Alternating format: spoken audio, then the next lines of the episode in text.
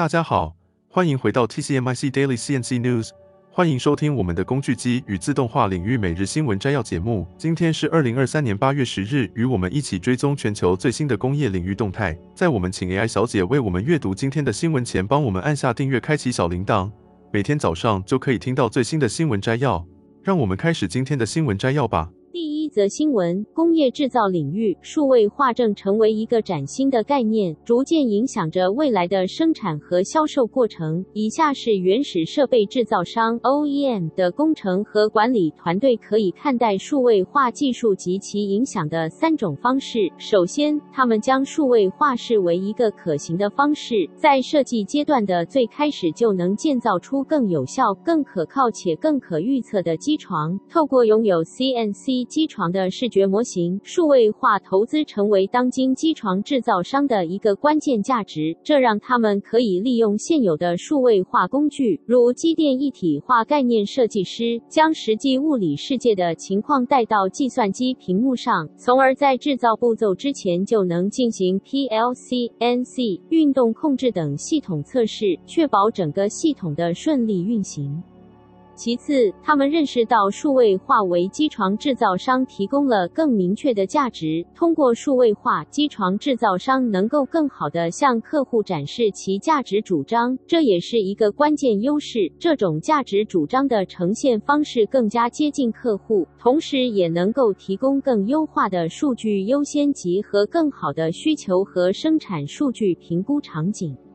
最后，他们可以利用数位化来为机床的使用制定新的业务模式。数位化不仅向客户展示了数据的应用，还展示了如何更好地定位机床的价值，以推销更多的服务，最大限度地优化机床运行时间，并追踪实地设备的性能。这些都有助于提升客户对机床的体验。虽然数位化带来了吸引人的可能性，但也存在一些挑战。不过，这些挑战，但都可以透过合适的应对策略得以解决，让机床制造商在未来的工业领域中获得更大的竞争优势。第二则新闻，台湾工具机暨零组件工业同业公会今天上午公布了七月份的出口数据。根据公会的报告，七月份台湾工具机的出口金额达到二点四二亿美元，较六月份的二点二二亿美元增长了百分之八点九。不过，与去年同期相比，今年七月份的出口金额还是减少了百分之十四点九，由二点八四亿美元降至二点四二亿美元，而而今年前七个月的累计工具机出口金额为十五点一四亿美元，相比去年同期的十七点三四亿美元，减少了百分之十二点七。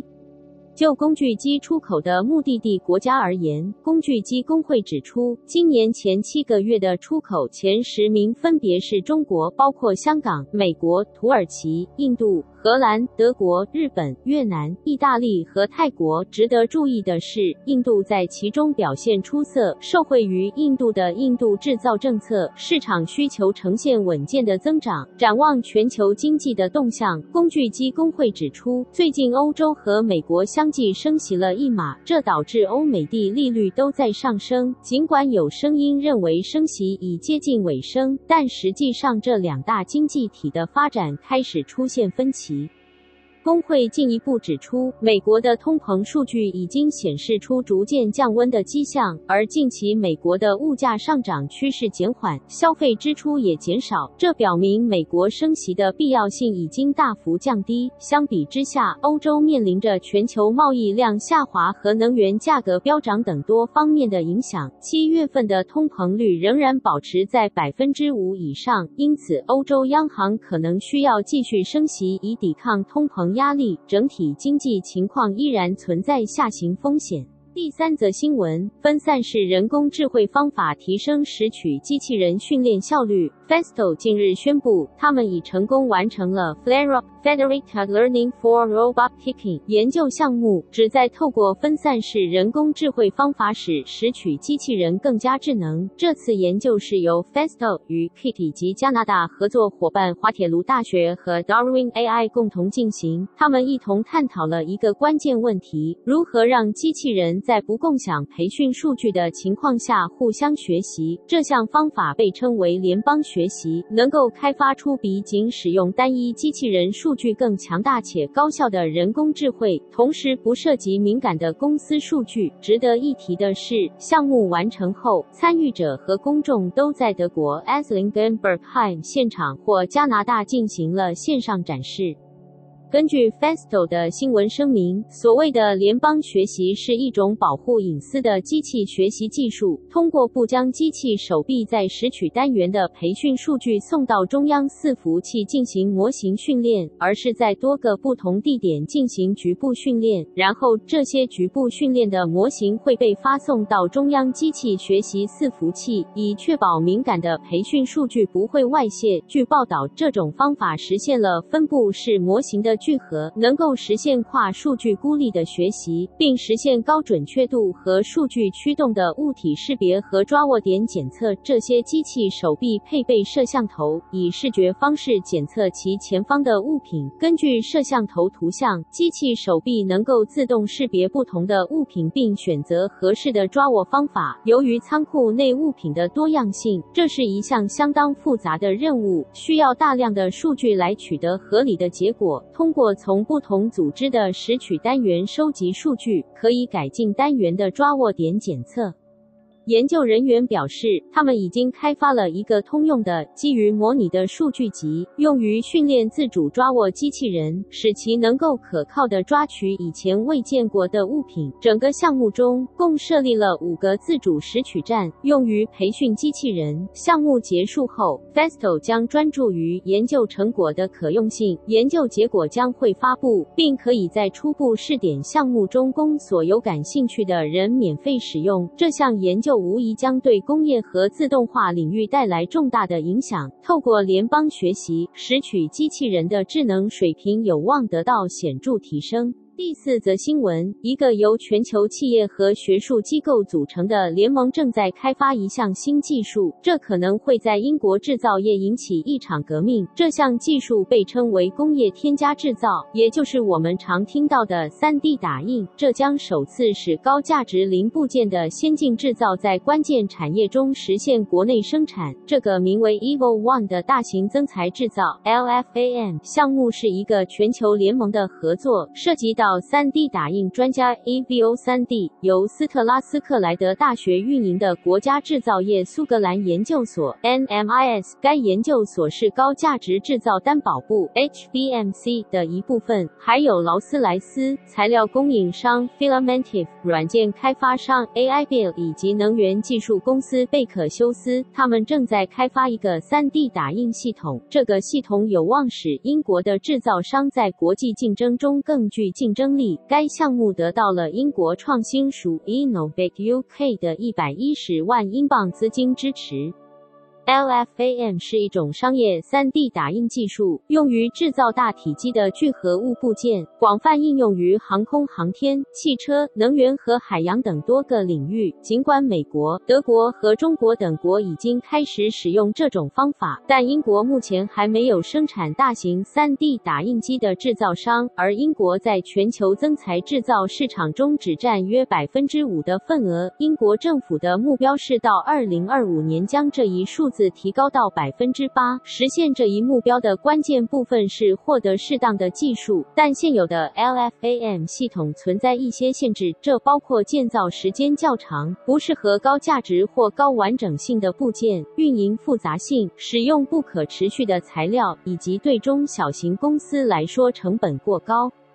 通过 Evo One LFAM 正在开发的新产品将解决这些系统所面临的挑战，并满足英国市场的特定需求。该系统的设计团队旨在使其更加可靠，提高百分之五十的生产效率，将培训和维护成本降低百分之三十，并将材料浪费减少百分之八十。同时，还将实现一系列其他改进。在该项目完成后，EVO 3D 将推出一家。名为 Rapid Fusion 的子公司来商业化这一系统，这将成为英国第一家大型增材制造设备的原始设备制造商 OEM。该产品的发展还将为建立新的供应链打下基础，重新配置关键制造能力，帮助更多英国制造商充分利用工业4.0所带来的机遇及第四次工业革命。第五则新闻：近年来，建筑业一直在不断寻求创新和提高效率的新方法，而 3D 列印作为一种前沿技术，吸引了众多关注。这项技术允许我们对材料进行精确的设计和操作，从而为预制墙体系统的热性能提供了崭新的可能性。在传统的建筑中，实心粘土砖因其结构牢固而受到青睐，然而由于它们的均质性，它们的热性能相对较差，这对于有效隔热构成了挑战。为了解决这一问题，研究人员们正在探索不同几何形状对砖的热传导性的影响。无论是外部形状还是内部结构，借助 3D 列印技术，我们可以在不影响砖的结构完整性的情况下，增强砖的热性能。这项研究的目标之一是开发出高效的附加制造设计，能够无缝地融入建筑系统。通过优化砖的的几何形状，3D 列印能够克服传统建筑方法中与材料效率和劳动密集型方面相关的问题。这一突破对于创建更可持续和节能的建筑具有重大影响。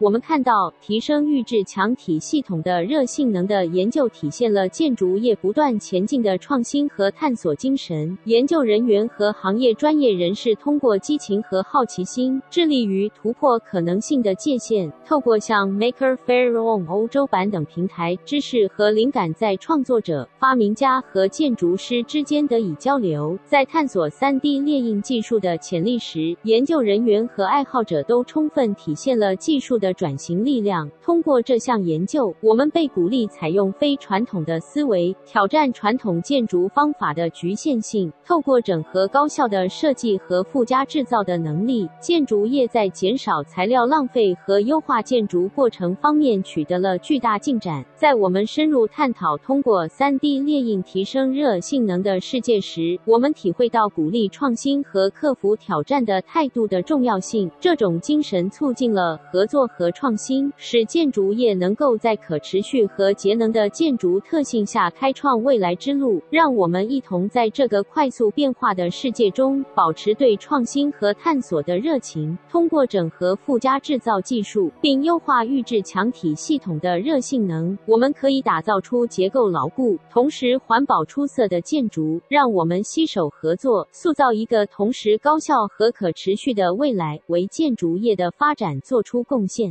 这就是今天早上的 TCMIC Daily CNC News。工业自动化正不断发展，敬请关注我们的节目，我们将继续为您带来最新的科技动态和行业资讯。如果你喜欢今天的节目，请给我们一个五星好评或按赞，并在留言中告诉我们你想了解哪些其他有趣的新闻。祝您有个美好的一天。